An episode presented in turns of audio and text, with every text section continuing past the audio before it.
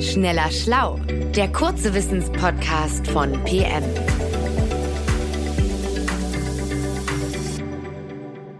Hallo und herzlich willkommen in einer neuen Folge von Schneller Schlau, dem Wissenspodcast von PM. Ähm, ich heiße Stefan Drafi, ich bin Tech-Chef bei PM. Mir gegenüber sitzt Johanna Kollert. Sie arbeitet als freie Journalistin mit uns. Johanna, du sprichst heute über den Body Mass Index. Hm. Soweit ich weiß, misst dieser, ob wir ein gesundes Körpergewicht haben, nicht? Hi Stefan. Ja, genau. Also viele Menschen orientieren sich ja an dem Body Mass Index, kurz auch BMI genannt. Und sie versuchen unbedingt einen bestimmten BMI einzuhalten. Und wenn sie es nicht schaffen, sind sie oft frustriert. Dabei ist die Sache mit dem BMI aber gar nicht so einfach, wie viele denken. Ich habe, ehrlich gesagt, habe ich mich mit dem BMI noch gar nicht so richtig befasst. Kannst du mir vielleicht mal erklären, wie man den berechnet? Ja, sehr gerne. Der BMI ist die Zahl, die man bekommt, wenn man sein Körpergewicht durch seine Körpergröße im Quadrat teilt. Körpergewicht durch Körpergröße im Quadrat. Das hört sich fast wie eine Abi-Aufgabe an, aber gut. Lass uns das mal an mir ausrechnen. Äh, ich habe mich nicht eben auf die Waage gestellt, aber ich weiß ungefähr, wie schwer ich bin, nämlich 84 Kilogramm und außerdem bin ich nicht besonders groß, nur 1,78. Also 84 durch das Quadrat von 1,78. Ich nehme mal den Taschenrechner. Das ist etwa 26,5. Ist das jetzt gut oder nicht so gut? Also, das müssen wir mal in der BMI-Tabelle nachschauen. Da, da, da, da, da. Hm. Gucken wir mal. Mit einem BMI von 26,5 giltst du als übergewichtig, lieber Stefan. Wenn du einen unter 18,5 hättest, wärst du untergewichtig. Wenn du einen zwischen 18,5 und 24,9 hättest, wärst du normalgewichtig. Und wenn du einen BMI von über 30 hättest, würdest du als fettleibig oder du hättest Adipositas, wie Mediziner das nennen. Also ist es 26,5 jetzt nicht so gut. Mhm. Okay, Johanna, jetzt mal ehrlich, muss ich mir Sorgen machen? Also, weil ich finde, ich bin gar nicht so unsportlich. Ich bin 56 und ich spiele auch immer noch Vereinsfußball. Und ganz ehrlich, der BMI sagt doch nichts darüber aus, ob ich jetzt 84 Kilogramm Fett oder 84 Kilogramm Muskeln mit mir herumtrage, oder?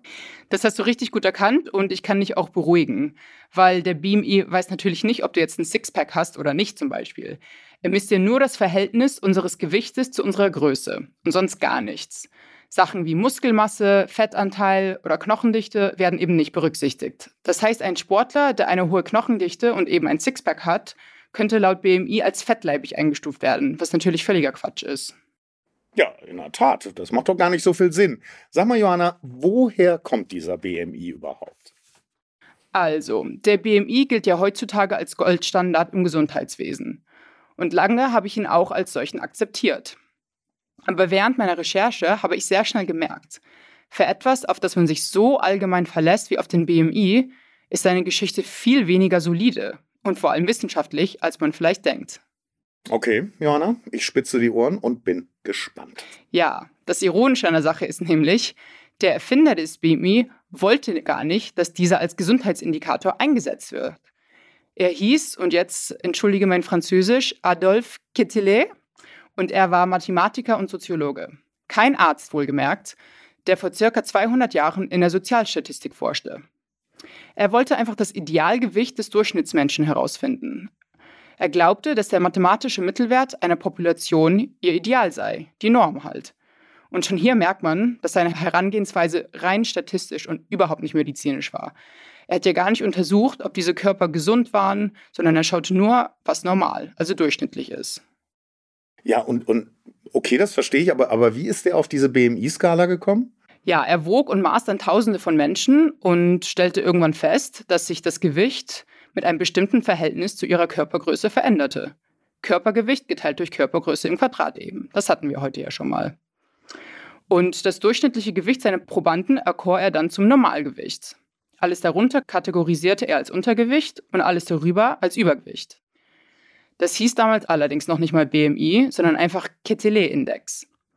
Und bei der Entwicklung seines Indexes hatte Ketelet auch gar kein Interesse an Fettleibigkeit. Er war einfach ein Statistiker und interessiert daran, die Wahrscheinlichkeit verschiedener Körpergrößen und Gewichte herauszufinden und die Merkmale des normalen Menschen definieren. Und hinzu kommt leider, dass für Herrn Quetelet, wie viele Forscherinnen seiner Zeit, oder Forscher muss man wohl eher sagen, der europäische Mann synonym für die allgemeine Menschheit war. In seiner Forschung berücksichtigte er deswegen weder Frauen noch Menschen nicht europäischer Herkunft. Okay, das ist äh, für Herrn Quetelet ist das natürlich durchaus zeittypisch, so zu, so zu agieren, aber dann ist es ja für uns heute völliger Quatsch, diesen Maßstab für alle zu nutzen. Ja, das ist es auch. Auch faszinierend, wie sich das bis heute durchgeschlichen hat. Es gibt nämlich inzwischen Studien, die belegen, dass sich das Normalgewicht zwischen den Geschlechtern und auch verschiedenen Ethnien unterscheidet.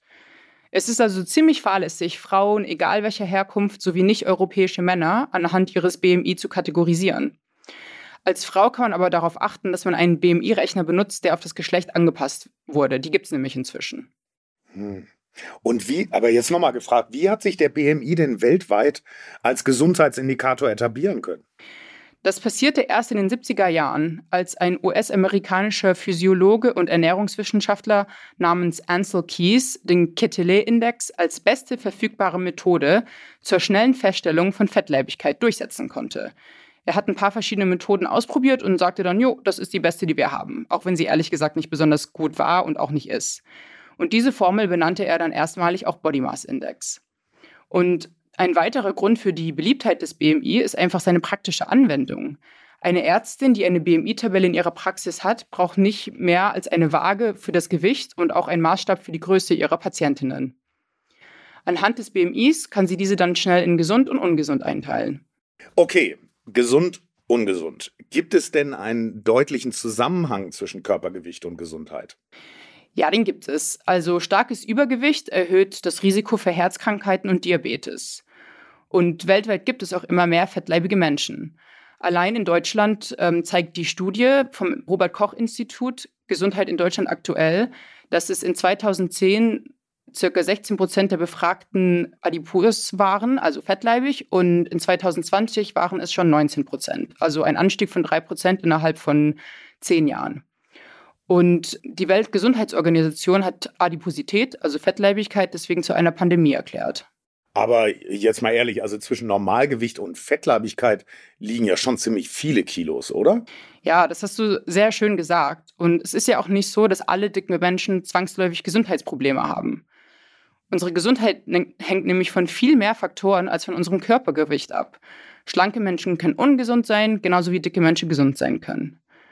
Die Bundeszentrale für gesundheitliche Aufklärung sagt sehr schön, der BMI alleine erlaubt keine Aussage über den Gesundheitszustand eines Menschen. Aber durch diese Schwarz-Weiß-Kategorisierung von BMI und seiner breiten Anwendung in der modernen Medizin werden dicke Menschen oft stigmatisiert und pauschal als ungesund abgestempelt und schlanke Menschen als gesund. Und das ist ziemlich problematisch. Wie, wie, meinst du genau das problematisch? Ja, jetzt habe ich gute Nachrichten für dich, lieber Stefan. Wir erinnern uns ja, dein BMI ist 26,5. Und in 2016 gab es eine dänische Studie, die zeigt, heutzutage leben Menschen mit einem BMI von 27, also laut BMI-Skala übergewichtige Menschen, am längsten. Und das sind 3,3 Punkte mehr als vor 40 Jahren. Damals hatten Menschen mit einem BMI von 23,7 die geringste Sterblichkeitsrate. Jubel, ich bin kerngesund und werde 150 Jahre alt. Nee, im Ernst, Johanna, äh, äh, woran liegt diese Entwicklung? Das weiß man noch nicht genau, wie so oft in der Wissenschaft. Aber die Forscherinnen vermuten, dass eine bessere Versorgung und auch Diagnostik besonders in höheren Gewichtsklassen dazu beitragen, dass Menschen mit höherem BME länger leben. Und dieses Beispiel zeigt auch deutlich, die Gleichsetzung, dass Übergewicht immer schädlich ist und daher weg muss, ist einfach zu simpel gedacht. Aber dann, dann sollten wir den Body Mass Index ja wohl besser abschaffen, oder? Also, äh, und wie könnte man denn die, die, die individuelle Gesundheit besser messen? Also abschaffen müssen wir ihn nicht. Als statistische Methode, zum Beispiel für große Populationen, bietet er einfach eine schnelle und einfache Art, um unser Körpergewicht als gering, normal oder hoch einzuteilen.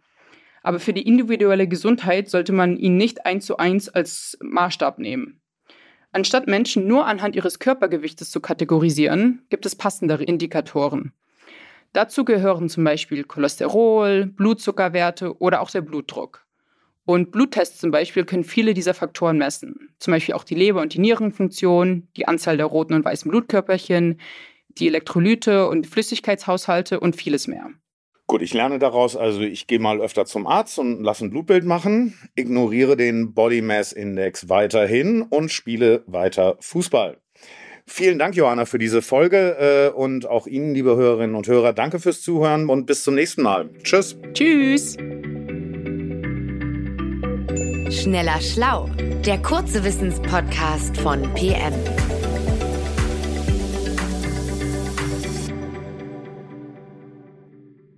Dieser Podcast ist eine Produktion der Audio Alliance.